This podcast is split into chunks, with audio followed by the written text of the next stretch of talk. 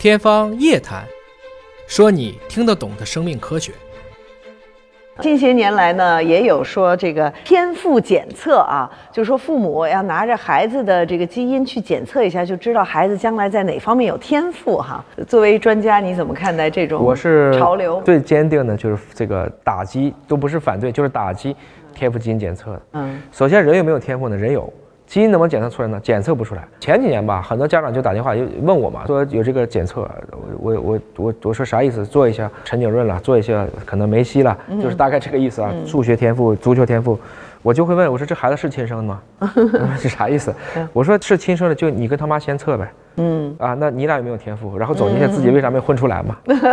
他是陈景润，你得是华罗庚啊，要不然你不可能是这样子。所所以其实基因不可能去检测出天赋的。嗯，但是天赋的确可能它可以检测出，比如说身高和体重是不是能够长得姚明那么高哈？这个是可以看到。就一些极端表情或者说显著的表情，我们知道，你比如说咱们头发直啊、曲啊、瞳孔什么颜色呀，能不能喝酒啊，甚至有没有高原反应啊。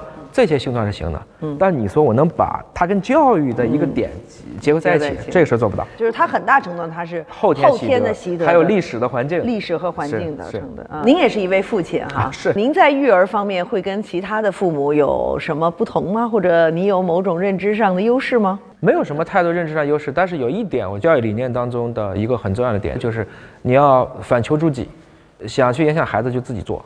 我的小女儿现在她两岁，她也开始去翻书了。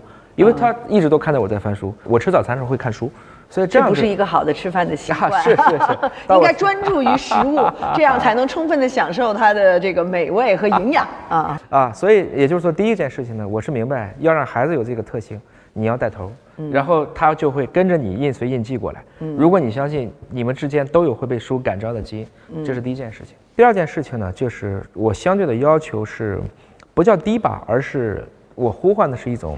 跟这个自然界自洽的状态，跟社会自洽的状态，多样性，因为这跟做生命科学是非常相关的。嗯，就你讲呢？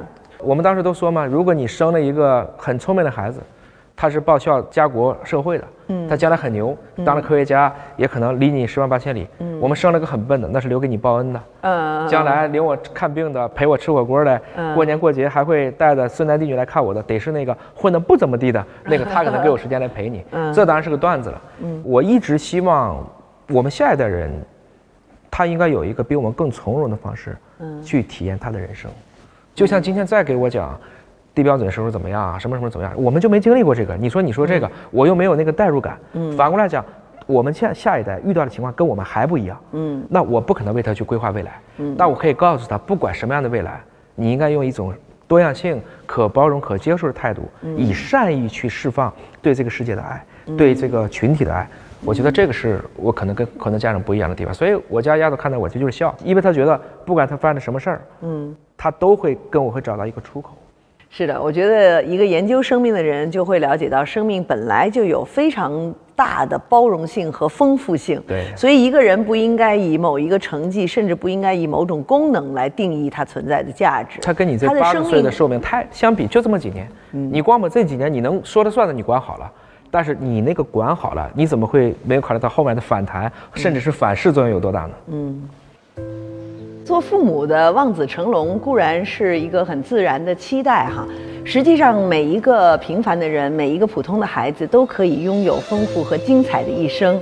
作为父母，实际上是去帮助他们探索这个世界，发现自己的优势，去探索生活的各种可能性，而不是期待着他们在某一个方面超凡脱俗，成为一个异于常人的天才。